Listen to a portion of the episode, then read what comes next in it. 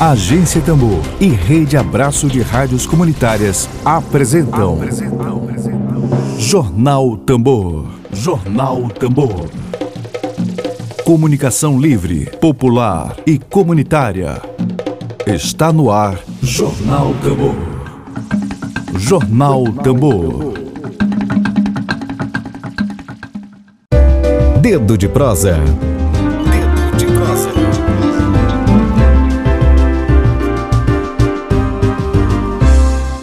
Emília Azevedo para dar as boas-vindas aos nossos convidados de hoje. Emílio, bom dia para você. Bom dia, Flávia. Bom dia, ouvintes da Tambor. Um abraço a todos e todos. Um abraço a quem vai nos assistir, nos ouvir depois. Vamos aí para esse debate que talvez seja o que há de mais importante na, na vida social, política brasileira, discutir a questão indígena, né? Tão mal explicada aí nos livros de história, é? Esse processo aí colonial que nunca interminável, né? E cheio de tanta dor, tanta violência, tanta morte, tanto roubo de terra, tanto roubo de madeira, tanto roubo de vida, né? Sem dúvida. Bom, é, nós vamos receber aqui na Agência Tambor nesse momento, no dia 19 de abril, é, conforme nossa audiência já estabeleceu como consenso, o dia do índio não é só dia 19 de abril, nós são, eles são os verdadeiros donos dessa terra. Nós vamos receber a educadora, artesã, integrante da Articulação dos Povos e Comunidades Tradicionais do Maranhão, Rosa Tremembé, estará aqui conosco, já está chegando aqui conosco. Rosa, você sabe que é um prazer enorme lhe receber aqui, eu e Emílio. Bom dia para você. Bom dia, Enequema. Bom Opa. dia na língua Tremembé. que felicidade estar aqui na companhia de vocês, Flávia, Emílio, os ouvintes, né, que estão aqui nos acompanhando. Uma alegria, né? Embora o que é que a gente tem para comemorar no Dia do Índio, né? Dia 19 de abril. Vamos conversar já já sobre isso. Perfeito. E também participa conosco hoje aqui é, desse dedo de prosa, o membro do Conselho Indigenista Missionário, ele é formado em Ciências Sociais e integra o Grupo de Estudos Desenvolvimento, Modernidade e Meio Ambiente, Emerson Herbert de Souza Pereira. Emerson, bom dia para você, seja bem-vindo à Agência Tambor. Bom dia a todas e todas, é muito gratificante estar aqui e participar né, desse debate é, muito importante é, não só nesse momento, mas em toda a história né, desse país, a importância dos povos indígenas, né? Perfeito. A gente começa esse debate com Emília Azevedo, jornalista, escritor e fundador do jornal Vias de Fato, fundador também do nosso projeto, do nosso coletivo de comunicação Agência Tambor. Emília, imagino você que está na sua casa agora, viver sob permanente ameaça de que vai perder a sua casa que, que você vai ter a sua casa invadida é, a qualquer momento, você não sabe se vai voltar para dormir, sua casa vai ter um madeireiro ou vai ter um garimpeiro. Então, eu passo a palavra nesse momento para Emília Azevedo para começar esse debate. Primeiro, dar um beijão na Rosa, né? um beijão aí no, no Emerson. Né? Cadê nosso cacique e nossos pajés estão assistindo, Rosa? Vamos para ali. Dá um abração nele aí. O Clube da Rosa teve no, no, no seminário, claro. que, que lançou a. Na verdade, nem tinha intenção de lançar, foi o processo, como diz a turma, gosta de falar em processo, é que resultou no tambor, mas o seminário. É de, o Diorne, o nome dele, né, Rosa? Diógenes, é o Pirran. É o Pirran. Pirran. E ele, part... ele acompanhou lá, devia ter uns 7, 8 anos na época, acompanhou com muita atenção lá o seminário, ficou muito empolgado. Não lembra dele, não, Flávio? Estava com um negócio. Lembra? É Diógenes. Diógenes. Mas, mas vamos aqui para. Mas vamos aqui para a coisa que estamos conversando fiado. Eu queria que, que vocês iniciassem a, a conversa Flávia, o, o, a Rosa e também o Herbert, a respeito desse, desse dossiê, né? Água é fogo, né? Quer dizer, é, é, o agro já é fogo há muito tempo, na verdade, né? Não é uma coisa Sim. dessa conjuntura. Ei, rapaz? Dá. Tudo bem? Tudo bem. É, o agro já é sinônimo de fogo, de, de, de, do fogo ruim, não fogo de não o fogo da vida, mas um fogo de morte, né? Já há bastante tempo. Mas nessa conjuntura, é, a partir aí da chegada do Bolsonaro, conseguiu ficar pior o que historicamente já era ruim ao longo de décadas, ao longo de séculos. Existe uma especificidade de, de, de, de, violência, de, de, de massacre, de, de, enfim, todo esse acúmulo de violência, de, na verdade, de cinco séculos, né? nessa conjuntura, ela se torna ainda pior. Se vocês comentassem sobre isso. Começando com a Rosa. É. Então, Emílio, bom dia a vocês mais uma vez. De fato, é, essa política negacionista da presença dos povos indígenas no Brasil leva ao governo que a cada dia quer nos apagar, né? Aí a começar com esse assunto incendiando aquele os espaços onde os povos indígenas vivem. Quem melhor do que os povos indígenas tem esse cuidado com, com a mata, com a floresta, o respeito, porque sabe muito bem que dela faz parte, né? É, faz parte a mata. A mata faz parte dos povos indígenas. Tudo está interligado. Então, é, o, os povos indígenas precisam das matas, né? Assim como os animais precisam das matas. Mas aí há um interesse, que é o interesse econômico, o interesse do lucro, que destrói a vida. A vida dos povos indígenas, a vida das florestas, tudo que tiver vida está na frente do canhão de Bolsonaro. Né? E o incêndio às florestas é uma estratégia de matança, não só da floresta, mas como dos povos indígenas. E aí vem a, a facilitação do madeireiro, né, para entrar na, nas terras indígenas, há uma facilitação para a destruição da vida. É, a gente está vivendo um período de busca para acabar de vez com os povos indígenas. Não é à toa que o próprio ministro do Meio Ambiente diz: a gente não pode perder essa oportunidade, a hora é agora, é hora de passar a boiada. Né? O próprio ministro do Meio Ambiente. Então, é um instrumento do diabo mesmo, essa palavra, para acabar de vez com os povos indígenas. E é essa a finalidade, né? Destruição, é, os animais serão mortos, estão sendo mortos, o, o, a vida está sendo acabada, os rios poluídos secando ao redor, enquanto o fogo vai estar ali pelas beiradas, né? Então, tudo isso é destruição. É o governo do fim. É, é uma tentativa do fim dos povos indígenas. Né? Então, lamentavelmente, é essa situação em que nós, povos indígenas, estamos, onde o fogo vai devorando, né? vai acabando com a vida. E não só das florestas, acaba com a vida dos povos indígenas, mas também não é só uhum. a, a, os povos indígenas que estão aqui. Né? A, isso mexe com todo o planeta, mexe com todos nós, mexe com, com tudo. Como eu disse, tudo está interligado.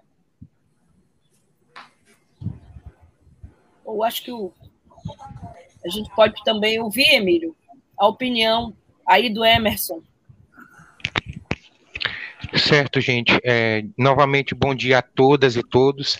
É, em relação a esse dossiê que o Emílio comentou, do agro, do agro é fogo, né, do agronegócio, é, é impressionante também como nos, é, nos veículos de comunicação de massa, que pertence a um pequeno grupo de famílias, né, que controlam é, a hegemonia da comunicação de massa no Brasil, é, que também estão ligadas ao agronegócio, você constrói todo um imaginário, você constrói uma narrativa fictícia, de ficção para a população de modo geral.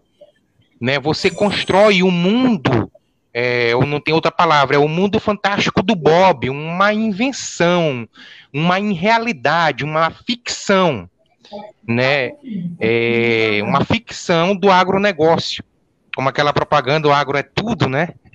É uma propaganda para tentar legitimar é, a, a, política do agronegócio na vida das pessoas, como se tudo o que existisse ao nosso redor fosse graças ao agronegócio. E as pesquisas científicas né, sérias, comprometidas com a causa indígena, com os povos e comunidades tradicionais, e também os, os próprios povos indígenas e comunidades tradicionais são testemunhas que isso é uma narrativa mentirosa, enganosa, fictícia. A maior parte de produção, né, o que o agronegócio produz, são é, grãos, é, commodities, né, como fala na, no mercado, basicamente é soja, a grande maioria é soja, mas também tem milho, café, que são exportados, não ficam aqui. Né, não ficam aqui. E também várias pesquisas já apontam que muitas dessas terras que o agronegócio utiliza para se produzir essa, esses grãos eh, não são regularizadas, são invadidas, há processos de grilagem, de violência né, de violação dos direitos humanos. Então você constrói uma narrativa de é, legitimar o, o, Brasil como uma fazenda do agronegócio, que esse é o único caminho possível, e que se não tivesse o agronegócio aqui, a gente estaria num caos total. Essa é uma propaganda muito poderosa né, do agronegócio, dos seus agentes, de multinacionais, mas também da Câmara de Deputados, dos senadores, do nazi-fascista Bolsonaro, né, para tentar legitimar isso na população e colocar os trabalhadores urbanos contra os povos indígenas, contra os quilombolas. Por que, que o agronegócio tem como grande, grandes inimigos os povos indígenas? Por quê? Por que, que os quilombolas, né, os, os assentados da reforma agrária, os indígenas são tidos como inimigos do agronegócio? Porque os povos indígenas e essas outras comunidades têm relações de viver o mundo, né, de forma bem diferente, de modo que eles têm raízes ancestrais e espirituais com a terra. E na medida que você cria raiz, identidade ancestral e espiritual com o território, com a terra, com as florestas, com os rios, com o ar que você respira, com a comida que você come, você cria raiz, você cria identidade com aquele lugar. E isso entra em contradição com as empresas, porque o capitalismo, que o capitalismo é esse modo de vida predominante, hegemônico, mas ele não é o único. Ele é hegemônico, mas ele não é o único que existe. Ele constantemente ele precisa invadir terras para sobreviver. Constantemente, sem, sem invasão, sem violência, esse sistema ele não se sustenta. Então, por isso, é, é esse motivo dessa guerra com os povos indígenas e com as comunidades tradicionais também.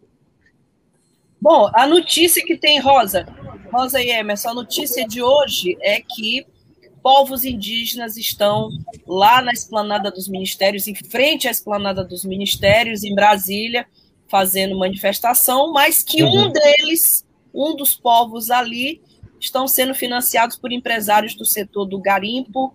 É, a uhum. informação uhum. que eu tenho é que são os mundurucus, para se manifestarem a favor uh, do PL, do projeto de lei 191, que pretende legalizar, Rosa, legalizar o garimpo em terras indígenas, algo absolutamente inconciliável, né?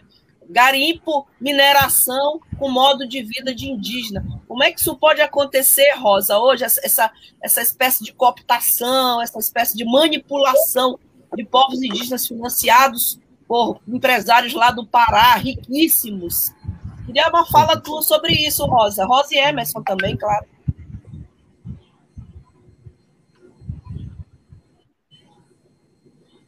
Eu estou sem áudio, Rosa. Microfone. Dá uma ligadinha, isso. Estão sendo corrigidos é uma... aqui. Ah, Obrigada, desculpa. Tá. Essa é uma estratégia que é usada desde que o invasor uhum. chegou uhum. as nossas terras, é, Brasil, né? Pindorama. É. Isso. Então, colocar os povos indígenas contra povos indígenas. Uhum. Né? Porque tem uma parcela que é a favor da vida, que é a favor do coletivo, e tem uma outra parcela que não. Né?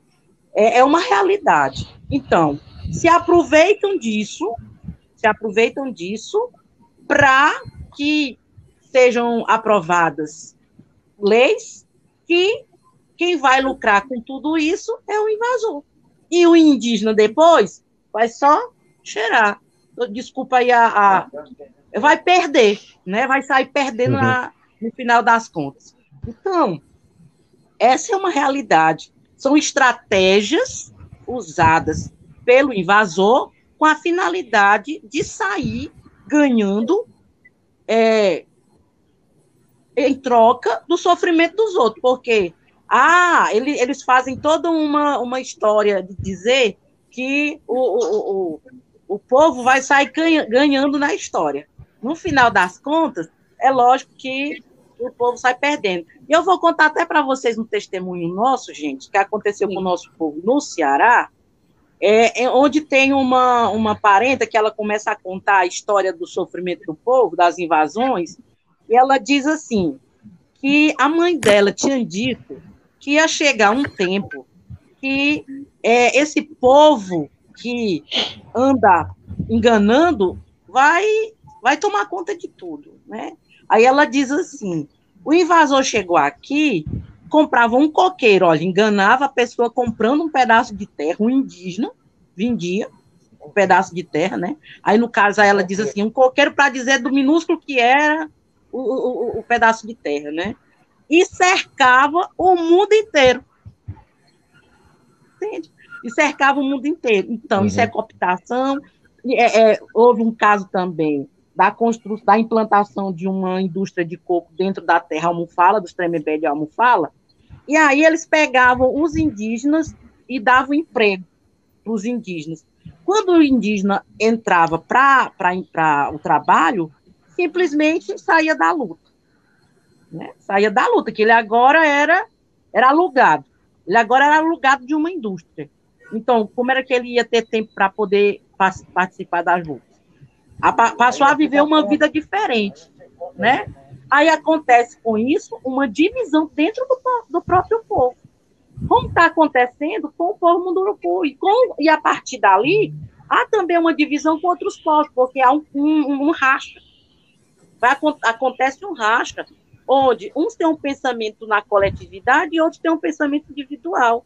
É até que isso que isso mude é um processo longo, né? É um processo longo. Infelizmente, e aí que acontece?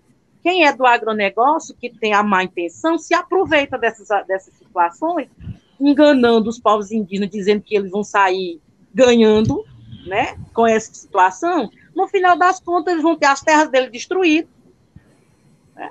É, é, não vão ter espaço e nem autonomia. Uhum. E aí o que vai acontecer? Vai sair expulso depois do seu território, e quem vai ganhar com isso é quem está lá na frente do agronegócio, da mineração e sei lá mais o quê. Então, é isso aí que eu, que, que eu lamento. Triste, é triste essa situação, os nossos povos sendo divididos. Que como, casos como essa, situações como essa, tem várias dentro das, do, das comunidades, dentro do, dos territórios dos povos indígenas. Vou te passar para Emília Azevedo. Eu quero fazer aqui, é, quero fa fazer a leitura da frase do João Otávio Malheiros, né? João Otávio está dizendo agora aqui na nossa transmissão que agronegócio é um nome fofinho para o velho latifúndio, né? Uhum, é isso aí, João. É um, nome, é um nome fofinho para o velho latifúndio. Uhum. Bonitinho. Bonitinho. Bonitinho. Para matar. Bom, vou passar para Emília Azevedo a palavra. Tem pergunta da Alice Pires aqui já aqui. Pergu duas perguntas assim muito importantes, mas vou passar para o Emílio, daqui a pouco eu leio a pergunta da Alice Pires. Dá preferência, pra, dá preferência para a Alice aí. Para Alice Pires Vandelce. Bom, Alice Pires, estudiosa da questão indígena, é, comenta aqui, Rosa e Emerson, sabemos que sabemos diferenciar indígenas aldeado, que diferenciar indígenas aldeados e não aldeados é uma postura totalmente racista, porque não é o Estado quem define quem é indígena e quem não é. Sim. Como que está essa questão? Alice pergunta para vocês no Maranhão, se avançou alguma coisa em relação ao reconhecimento de direitos dos povos em contexto urbano? Pergunta da Alice Pires Vandelsa, que aliás já foi Alice Tremembé, né, Alice? Enfim. A gente tem aqui. Então, o que eu tenho de informação nacional. Tenente Rara, perdão. Ela arranjou indígena da Hungria.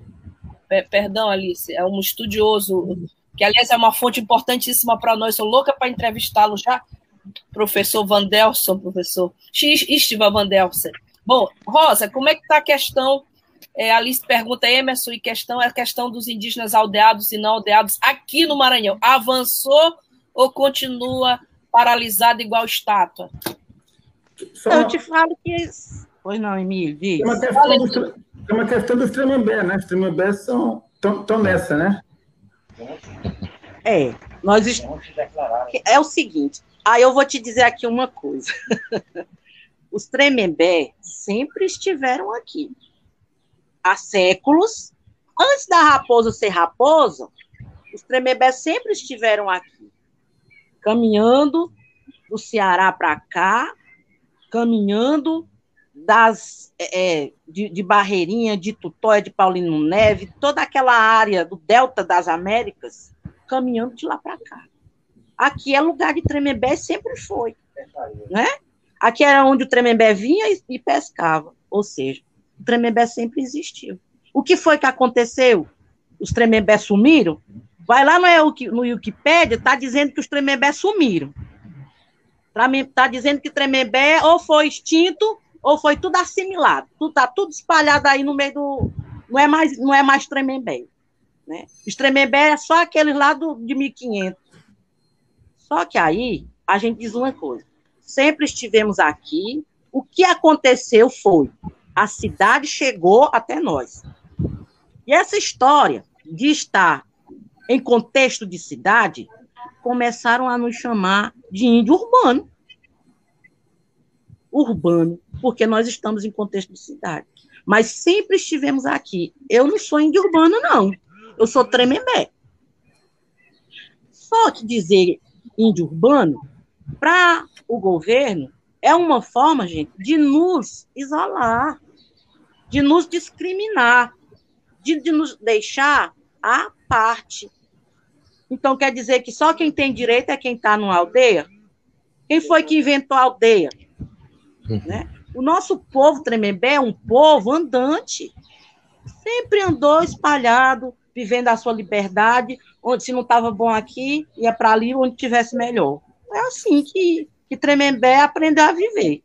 E aí, quando a gente, num período como esse de pandemia, né, o que, que acontece?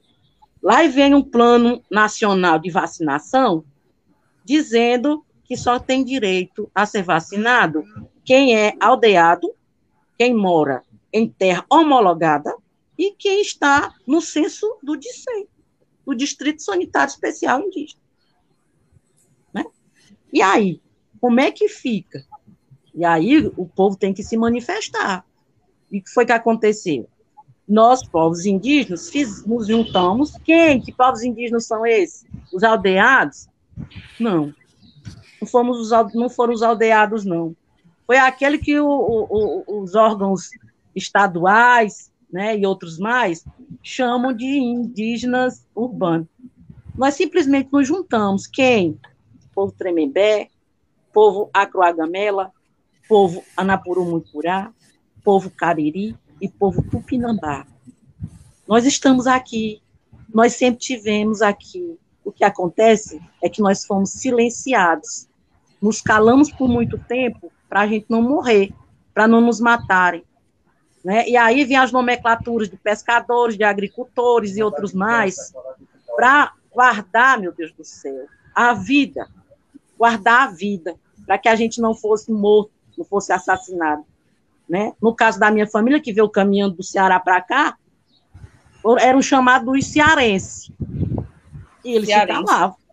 Eles aceitavam essa história dos cearenses, porque era melhor ser chamado de os cearenses, de, de, o retirante, de que eles ser chamado, de que eles serem chamados de indígena. Porque se fossem dizer que era indígena, eles eram tudo mortos no meio do caminho. Né? Então, nos juntamos, fizemos uma carta aberta nesse período agora de pandemia, fizemos uma carta aberta pedindo, é, é, é pedindo não, abrindo os olhos, né, de que nós somos indígenas em qualquer lugar. E nós temos direito tanto quanto qualquer outro indígena que mora na aldeia, ou não. Nós somos indígenas e temos o direito. Então, nós não fomos colocados no plano nacional de vacinação contra a Covid-19 e também não fomos colocados no plano estadual do, do, do, do contra a Covid-19 aqui no Maranhão. Não fomos. Então, ainda não. Fizemos, nós fizemos. Ah, não, hoje nós vamos ter uma reunião. O professor né? Chico Gonçalves me disse aqui na Tambor, em entrevista, que havia sido contemplado. Eu não vi, eu, não, eu, ainda não consegui enxergar lá no plano estadual de, de vacinação. É o nome da gente, não. Né? Eu, eu, vou até olhar de novo. Né? Eu vou até olhar de novo, mas ainda não vi, não.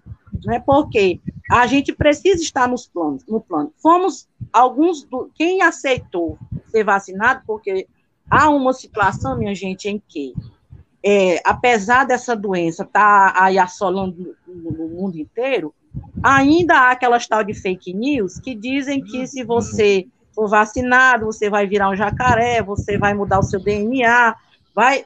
É mil coisas mentirosas e isso entra na cabeça das pessoas, de, certo, de algumas pessoas, e acabam impedindo essa aceitação pela vacinação, né? Então, nem todos foram vacinados. É, aqui nós já iniciamos a vacinação, mas isso não quer dizer que nós estamos no plano estadual de vacinação. Né? Hum. Não quer dizer, porque se tivéssemos no plano estadual de vacinação, a gente não teria feito nenhuma carta aberta. A gente não teria feito nenhuma manifestação. Né? Então, um passo, um passo dado por termos é, é essa a, a, vacinação. Mas ainda temos povos que não foram vacinados. Né? Ainda, não, ainda temos povos que não foram vacinados. E isso é uma luta, é uma luta, porque não é só isso que nós queremos, não.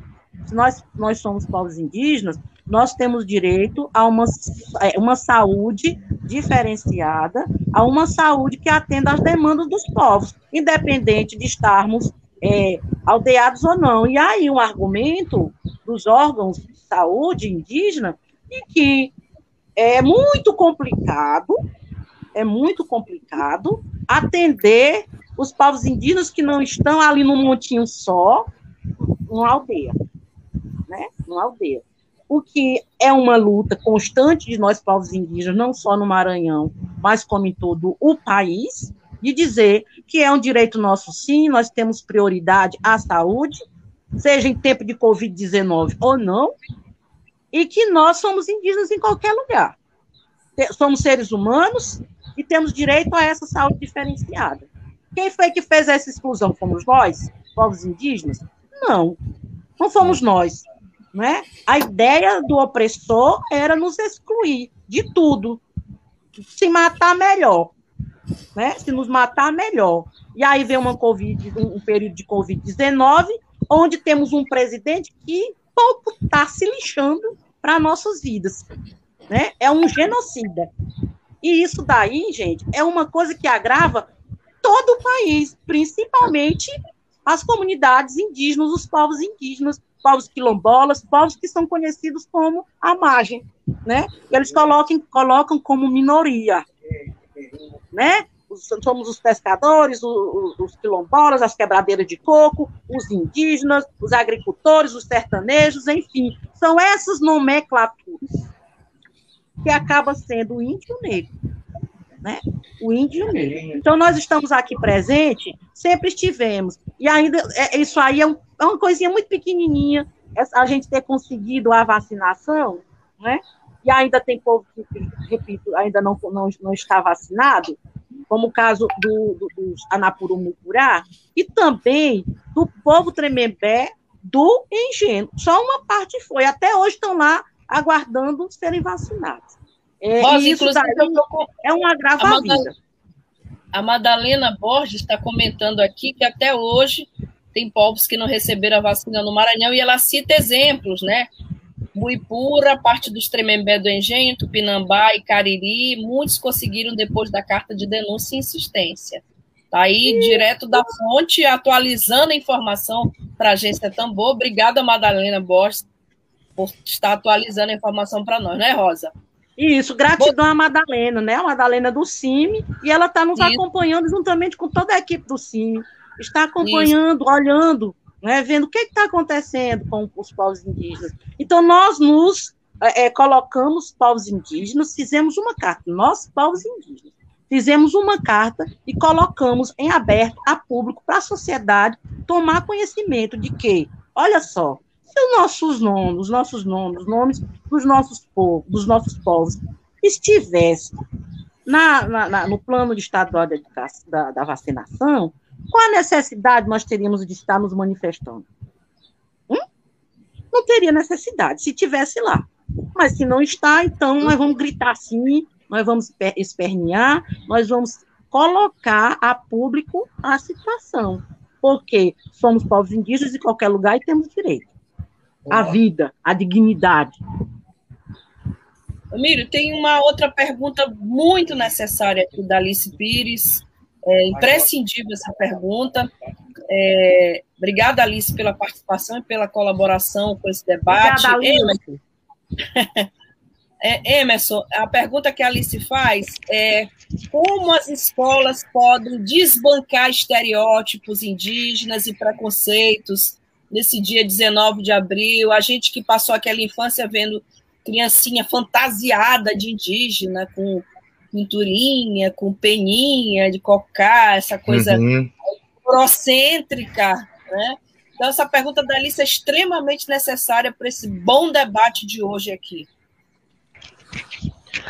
É, então, é, é uma pergunta muito complexa, é, não é fácil responder essa pergunta, porque para você é, desmontar esse estereótipo sobre os povos indígenas, é, você é, necessário um processo lento, demorado, que não vai vir, não vai cair do céu é, de nenhum governo, não vai vir da SEDUC do Maranhão. Tem que ser um trabalho coletivo em que os próprios povos indígenas sejam protagonistas para é, desmontar esse estereótipo. Então, quem vai, digamos assim, protagonizar para desmontar esse estereótipo é, nas, no espaço escolar, e não só no espaço escolar, mas na sociedade em geral, são os próprios povos indígenas. Sozinhos? Não. É necessário também apoiadores, entidades, né, espaços de comunicação popular, como esse aqui da Agência Tambor. É necessário a participação dos professores também, né, para fazer intercâmbio cultural, e tem como fazer isso, sim. Há umas estruturas na, nas escolas, claro que tem que ser repensada agora em tempos de pandemia, né, que os meios de comunicação tecnológica estão sendo muito mais utilizados mas você precisa de um trabalho conjunto, né, multicultural, multiprofissional, que abarque uma, uma série de categorias de profissionais e também dos povos indígenas, para aos poucos você é, recriar esse imaginário do que, que é realmente são os povos indígenas. Para começar, eles são muito diversos há uma diversidade enorme. Então, não é um povo, são vários povos, né? Várias línguas, vários modos de se viver.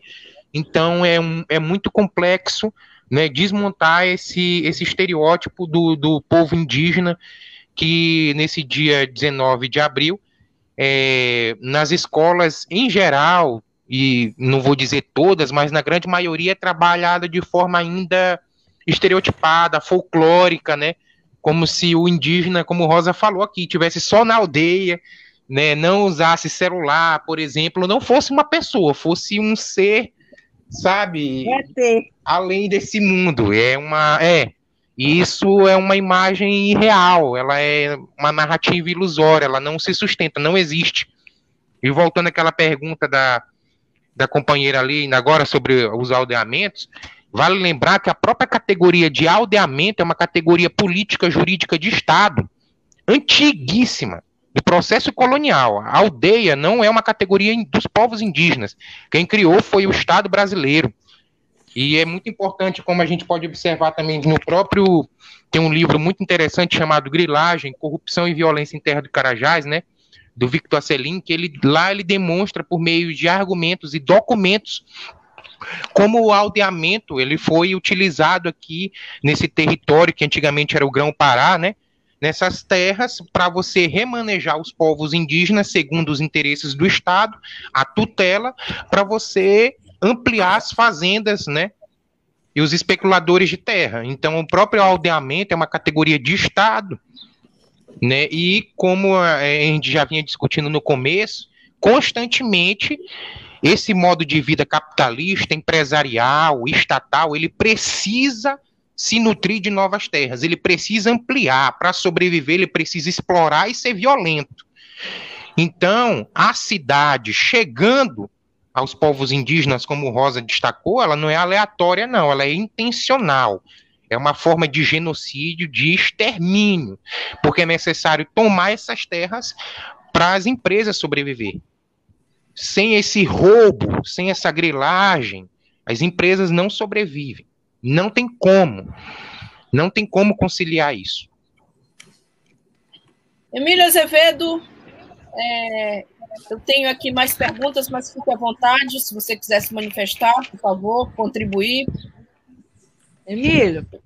A Rosa quer falar. Emílio, eu só queria dar uma palavrinha. Perdoe. Fique à vontade. É, Flávia, eu sou educadora. Oi. Eu sou educadora. Né? Professora Rosa. E professora Rosa também, tia Rosinha. Tia então, Rosinha. É uma forma, uma forma gostosa das crianças chamarem a gente, né? Mas deixa é. eu dizer uma coisa. É, é, é, só colaborando né, aqui com, com o Emerson e com a, a pergunta da Alice. Alice, Alice. Aqui, né? Então, é, a gente, que é, nós somos povos indígenas, a gente observa que nesse mês de abril, principalmente os dias, como o dia de ontem, 18, nós somos procurados por professores para que a gente vá até a escola. Vá para a escola, que a gente. É, e, e, aí também, além disso, é, o mês de, de. O dia só é lembrado 19 de abril é, lembrado do 19 de abril.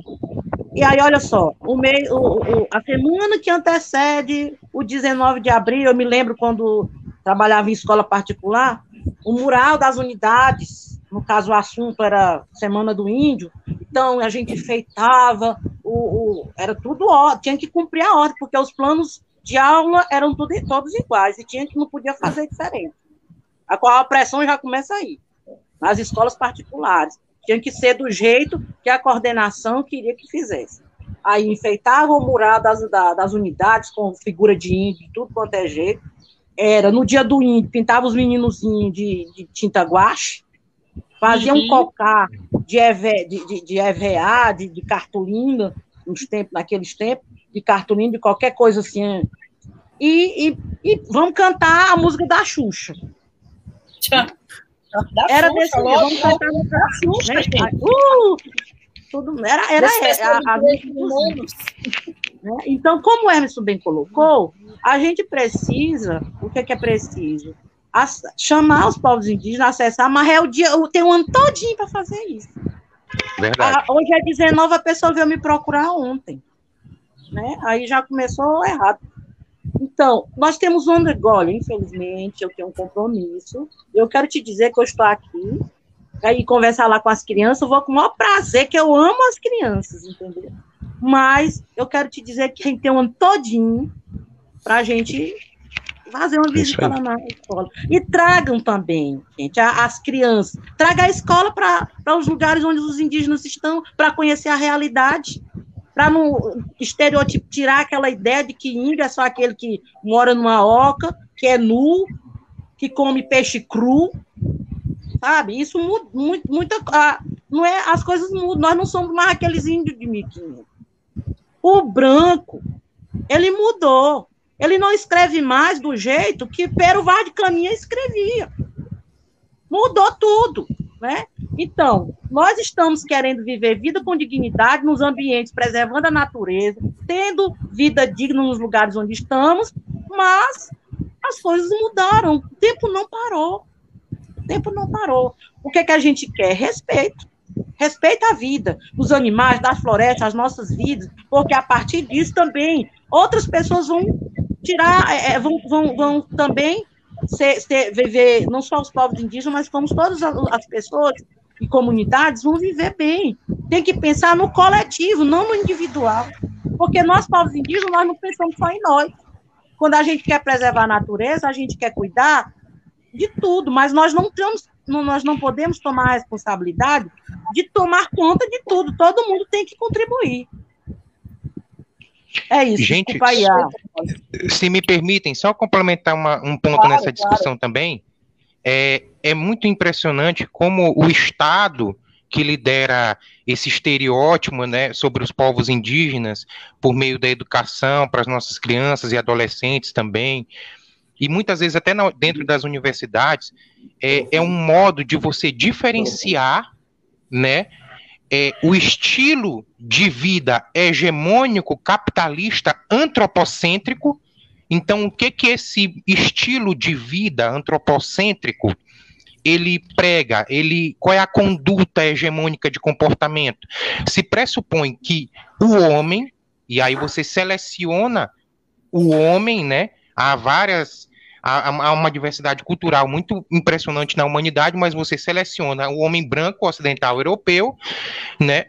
como um hegemônico padrão, você separa esse homem da natureza, como se fosse um ser à parte da natureza, superior, com capacidade né, de coletivamente, por meio da, dos seus bens tecnológicos, dominar e explorar a natureza como um, um recurso inerte é, que está ali para servir seus interesses é, econômicos e biológicos e pronto.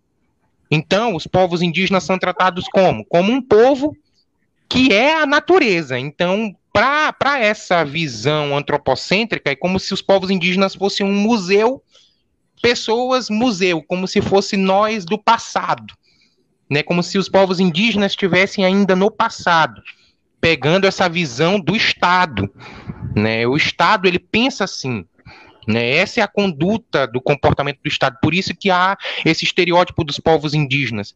O Estado faz justamente isso de propósito para diferenciar. Olha, nós, sociedade capitalista, agimos assim é antropocêntrico, somos a parte da natureza e esses povos aqui são do passado, porque eles e a natureza não há uma diferença muito clara. Né? Então é, é, uma é de propósito. De pagamento, né? Sim, sim, é proposital. É, é, é, Rosa e, e Emerson, Milho, o Ministério Público Federal deve divulgar hoje, não sei se já divulgou, uma nota duríssima, uma nota pública. É, isso eu li hoje bem cedo, falando da política indigenista do governo Bolsonaro. E a nota é dura, ela diz o seguinte: que os problemas que os indígenas brasileiros hoje enfrentam compõem um quadro de violações sem precedentes, sem precedentes na atual ordem institucional. E a nota cita, Rosa, aí por que eu estou falando da nota? Porque a gente precisa trazer essas informações, já que a Tambor é esse veículo com esse, esse, esse projeto editorial que dá voz ao que está sendo silenciado, que está sendo escondido para debaixo do tapete, e a, a, nota cita, inclusive, os vetos que Bolsonaro teria feito no plano de teria feito, não fez, no plano de combate à Covid-19, não permitindo acesso à água potável, materiais de higiene, leitos hospitalares, respiradores mecânicos, nada disso podendo entrar em aldeia. Eu queria saber, Rosa, o que, que a gente tem, Emerson Rosa, de informação sobre aqui no Maranhão, sobre indígenas e Covid, qual é a etnia que está em pior situação, é, considerando esse veto e essa nota duríssima. Já estou louca para ler a nota, não sei se já está no ar, isso eu li cedo, uhum. do Ministério Público Federal. E o que, que vocês têm de informação para nós sobre a situação das etnias aqui no Maranhão é, durante a Covid.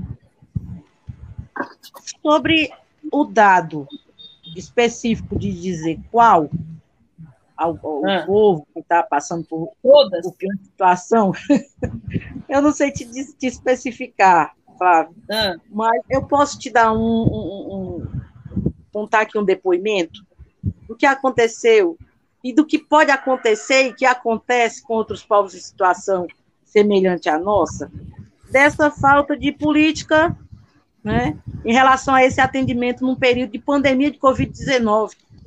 Nós uhum. aqui, no ano passado, numa época dessa, numa data como hoje, eu e meu Sim. pai, no ano passado, estávamos acamados com Covid-19. Toda a minha casa aqui, nós dois em situação pior. Todos aqui na nossa casa. É uma casa pequena, onde moram seis pessoas, né? Então, não tinha como ninguém fazer isolamento. Né? Tu estás aonde, Rosa, agora? Eu estou em Raposa, em casa.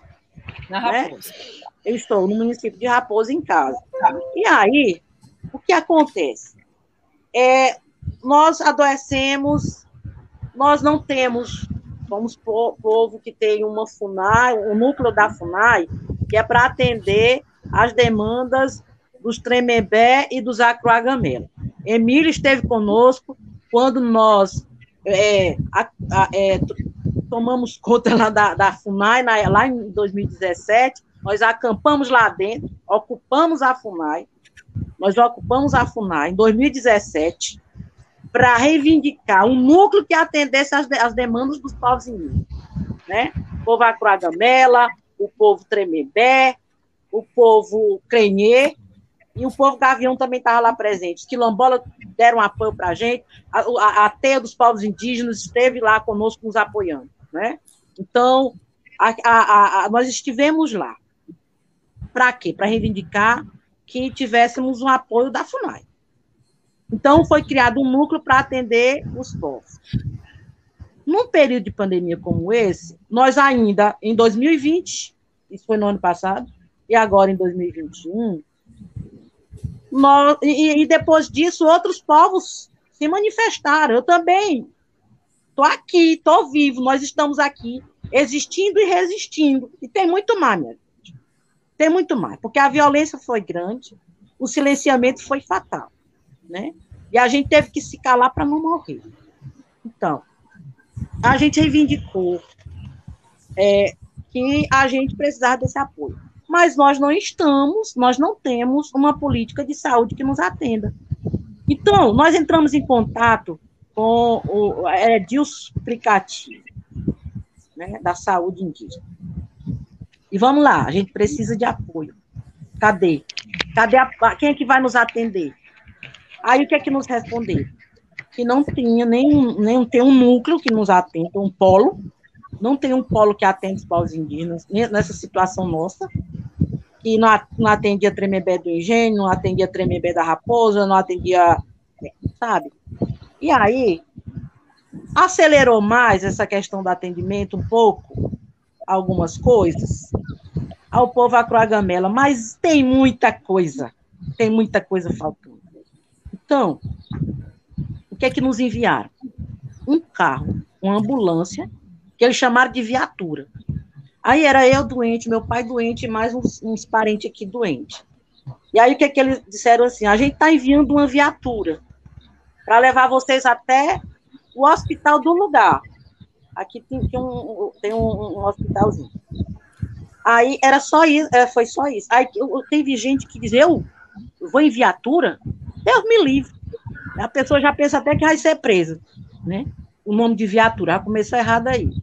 Aí foi eu e meu pai apenas para ser atendido no hospital do município da Raposa. Foi um um, um carro, tipo uma van. Foi tipo uma van que nos levou até lá. Aí nós descemos do carro e fomos lá, entramos, o motor ficou motorista, e eu acho que uma enfermeira lá mesmo dentro do carro. E a gente foi lá procurar o atendimento. Gente, se fosse só isso que a gente precisava, a gente tinha chamado um mototáxi, levado a gente lá, chamado um amigo com um carro e levado a gente lá. Foi só isso. Uhum. Foi só isso aí que nos atenderam. Então, nós estamos à mercê. Povos como Anapuru, Muiturá, como, como os Tupinambá, como os, como os Cariri, Tremembé do Engenho, Tremembé da Raposa. Né? E, e, e a Croata Camela também, apesar de algumas coisas já já já tá encaminhando, Mas falta muita coisa. Então, nós estamos aqui a ver navios no que diz respeito à saúde indigenista para nós. Nesse período onde está matando muita gente, não tem, não tem um polo que ele diz assim, qual é o seu polo? Eu digo, eu não sei qual é o meu polo. Não sei, não tem, não tem, não tem polo. Pois invente, pois construa um polo para nos atender, né? Porque a gente precisa. Nós estamos aqui, nós existimos, estamos resistindo. Sempre fomos Tremembé, sempre. Sempre fomos Anapurumuturá, sempre fomos Tupinambá, sempre fomos Gamela, sempre fomos o que somos, povos indígenas, né? Pois se não tem um polo, pois crie um polo. Bom, vou passar o Emílio Azevedo agora, a palavra. Emílio. Olha, a gente já está aí com o tempo adiantado, né? Isso, já. É, vou só fazer o debate um... não se esgotou ainda, com tanta coisa ainda para a é, gente abordar, é. né?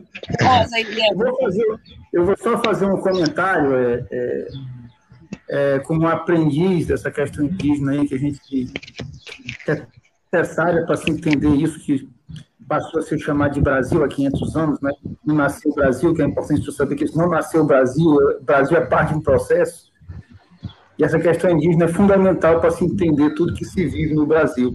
E a Alice fez uma pergunta que é assim, passa por um, pelo, é o X da questão, que é a questão da educação, né? É, nessa educação, e o Emerson colocou muito bem, o protagonismo né, tem que ser indígena. E aí você não tem, me parece que a luta ela é por fora do institucional, né, Rosa? Como sempre vem Isso. se dando esses, esses, uhum. esses séculos todos, né, a luta indígena ela se dá por fora das instituições do Estado, mas também por dentro, né, porque muitas vezes a gente está brigando pela política pública e tal, é, em cima do Congresso, em cima do Executivo, pressionando. Então, essa luta em duas frentes para ter esse protagonismo da educação, por fora e por dentro. Quando se pensa em por fora, no caso da, da, da, da articulação das terras e povos de comunidades tradicionais, que é uma experiência riquíssima né, que existe no Maranhão. Uhum. E aí eu vou. Nesse processo, você está lutando sempre, é, Flávio, por terra, a terra que foi roubada há 500 anos, invadida, e depois de invadida, roubada, e aí esse aí eu não sei se Rosa e Emerson concordam, mas é o primeiro, é o primeiro é, capítulo da aula, né, esse Rosa? A terra foi invadida e roubada. Aí depois se, se, continua a, aula. Então, por isso que a luta por terra se dá até hoje. Há 500 anos não acabou a luta por terra, um querendo a terra do outro.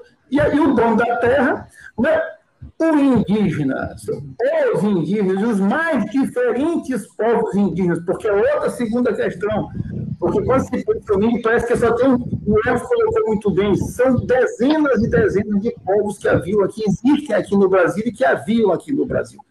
E o segundo aspecto é a identidade cultural, né?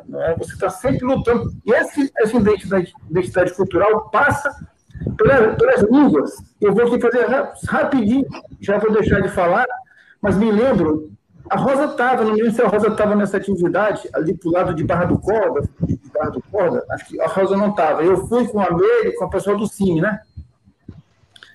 É, ficamos lá numa pequena, uma pequena comunidade indígena e foi, uma, um, um, foi um, estudante aqui de São Luís, né? E era a primeira vez que ele estava nesse tipo de atividade. Quando ele viu os indígenas falando na sua própria língua, ah, rapaz, ele ficou muito espantado. Ele não imaginava que se falasse. Você pensar, São Luís, Maranhão, estado rural, né, o estado mais rural do Brasil, você está se espantando porque indígenas estão falando no, no seu idioma que é milenar.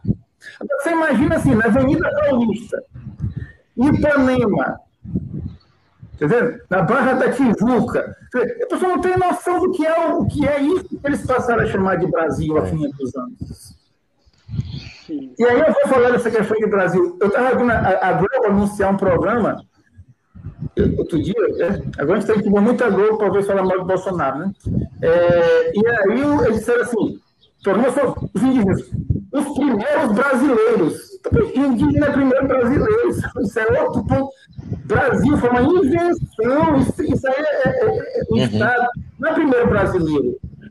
E aí, só para fechar, o atual presidente disse uma coisa que é central nesse, nesse debate, nessa luta, é porque o, o presidente Bolsonaro, né, que ainda tem, por ser pessoas respeitosas, ainda chamar ele de presidente, que não devia nem ser chamado de presidente, que já devia estar fora, assim, tem que acabar com esse negócio de um país dentro do outro. Eu vi dizendo isso na entrevista. Acabar com esse negócio. O Brasil é um só. Aí que está o X da questão. Quer dizer, o sujeito vai lá, tu vai ser brasileiro na marra e tu vai cantar esse hino e essa bandeira. Mas combinou com tu, cara. Tá combinado? Tá? O combinado não é caro nem barato. Não vou combinar, bicho. Então, foi um ato de força, né? Iniciou há 500 anos e que vem que é, não tem um processo de, de, de demo, é, é uma democracia. Em outros países onde houve invasões, Canadá e tal, essa, essa invasão, não é? que também aconteceu igual aqui, mas você começa a, a, a, a admitir o processo de violência para que possa acabar com a violência ou reduzir a violência, obviamente quer que acabe a violência, mas primeiro é admitir a violência. É um comentário que eu tenho a fazer para ajudar a, a Rosa e o Emerson, que eu nem preciso de ajuda, na verdade. Né? Rosa, é. e, e, e, aquele problema depois tem que conversar, Rosa. Gente, se vocês, se vocês me Programa permitem... Programa de índio, literalmente, Rosa.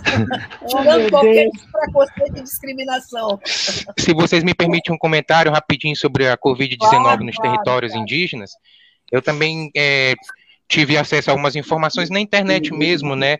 Da articulação dos povos indígenas do Brasil, da APIB, que até o final de março de 2021 teve aproximadamente 1.029 indígenas, né?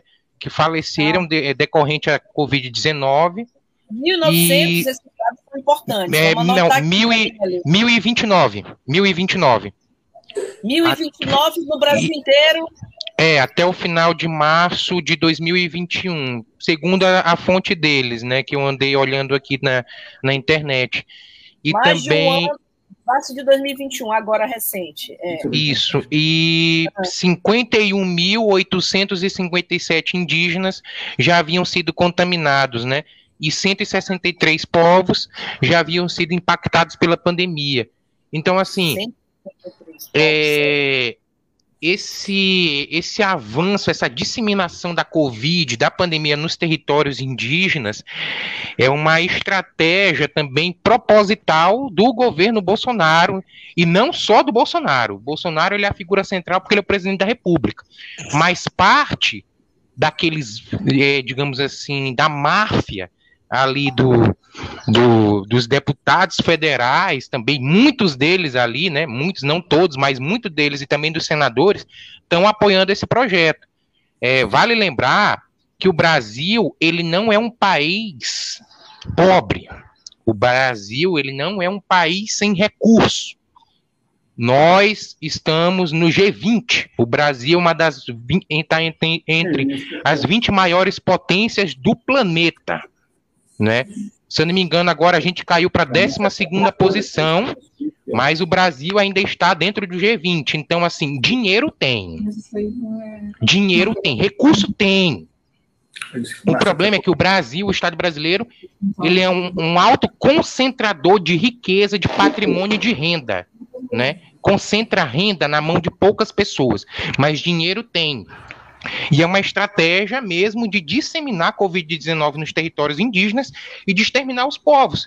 Vale lembrar que está em todos os noticiários também que desde o ano passado, desde agosto do ano passado, indústrias da, da, da farmacêutica, de farmacêuticos, né, internacionais fizeram propostas comerciais com o governo, do, é, com o governo brasileiro para compra antecipada de 70 milhões de vacinas e o governo não, não quis.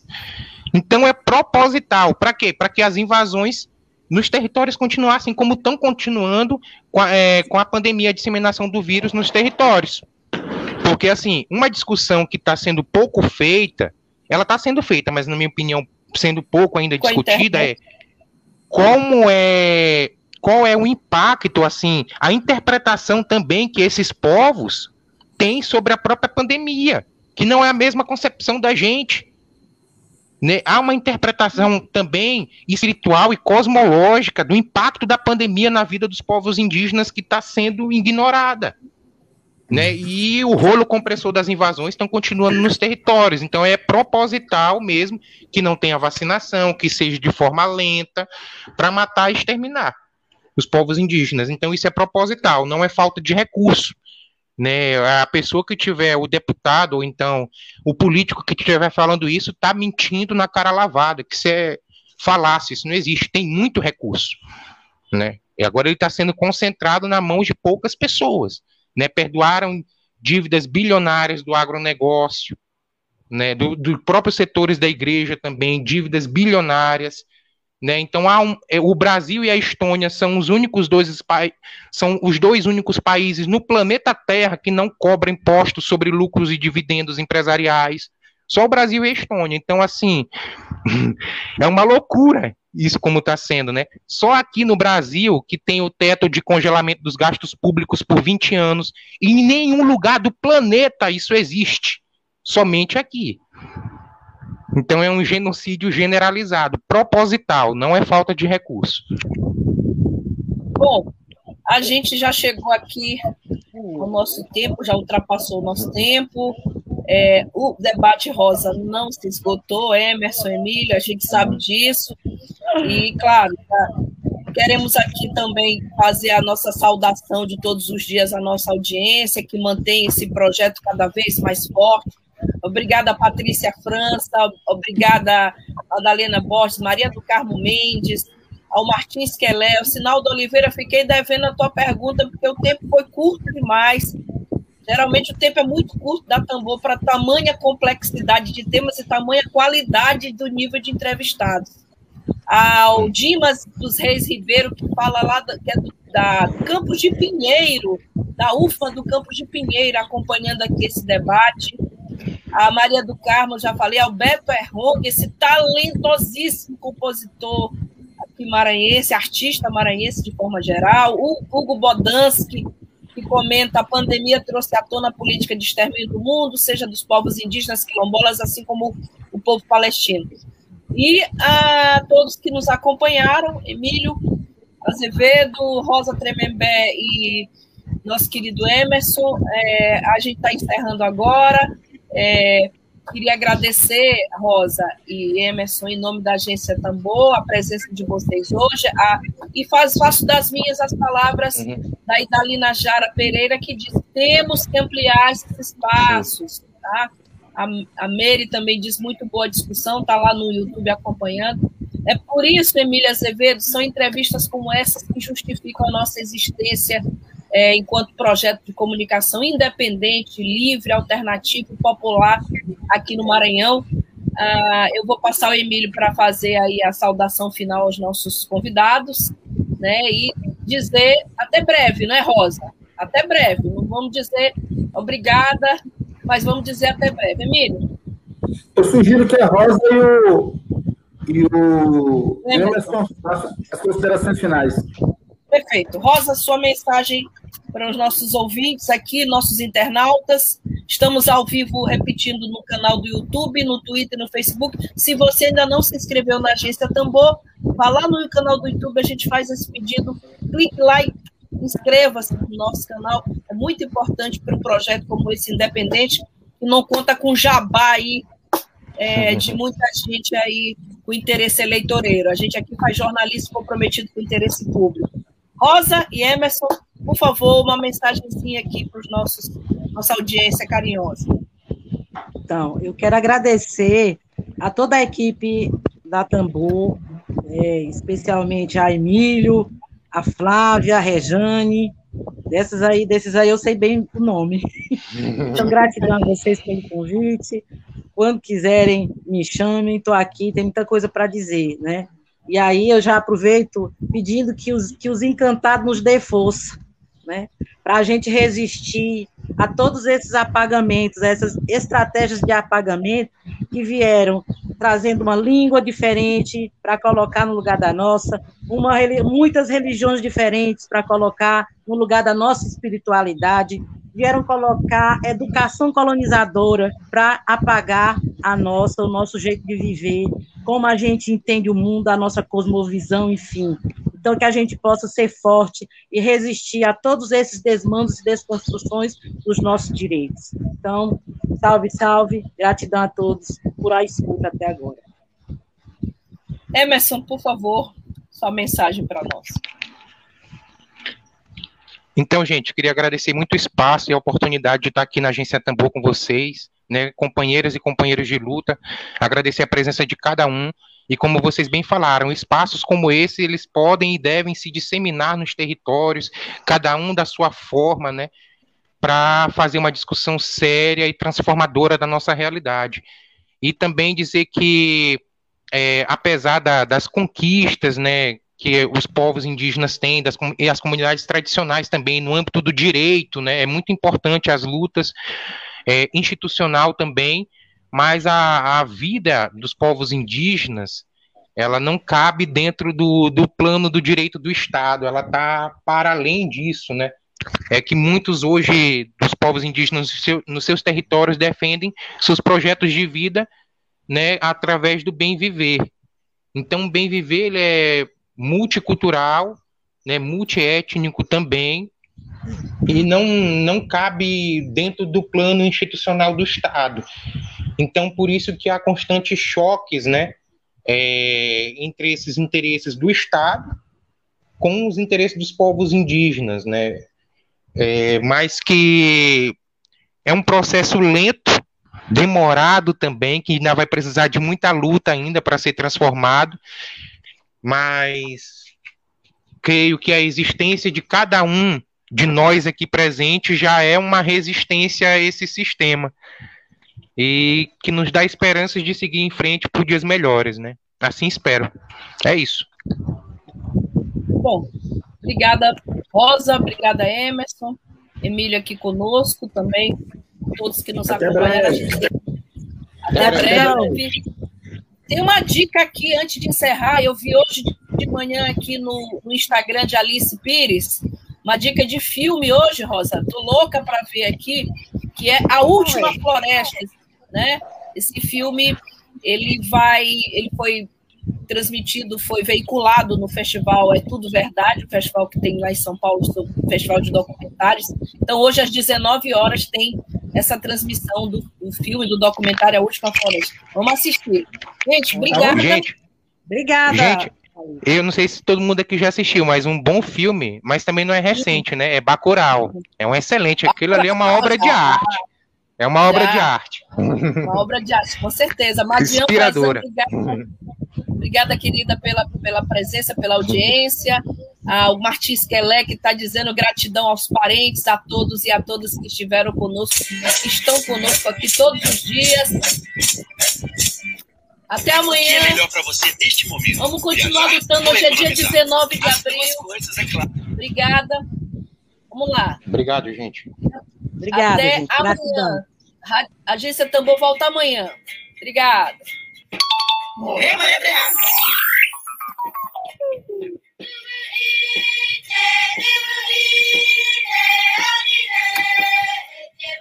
Web Rádio Tambor. A primeira rede de comunicação popular do Maranhão. Comunicação comunitária. Livre, alternativa e popular.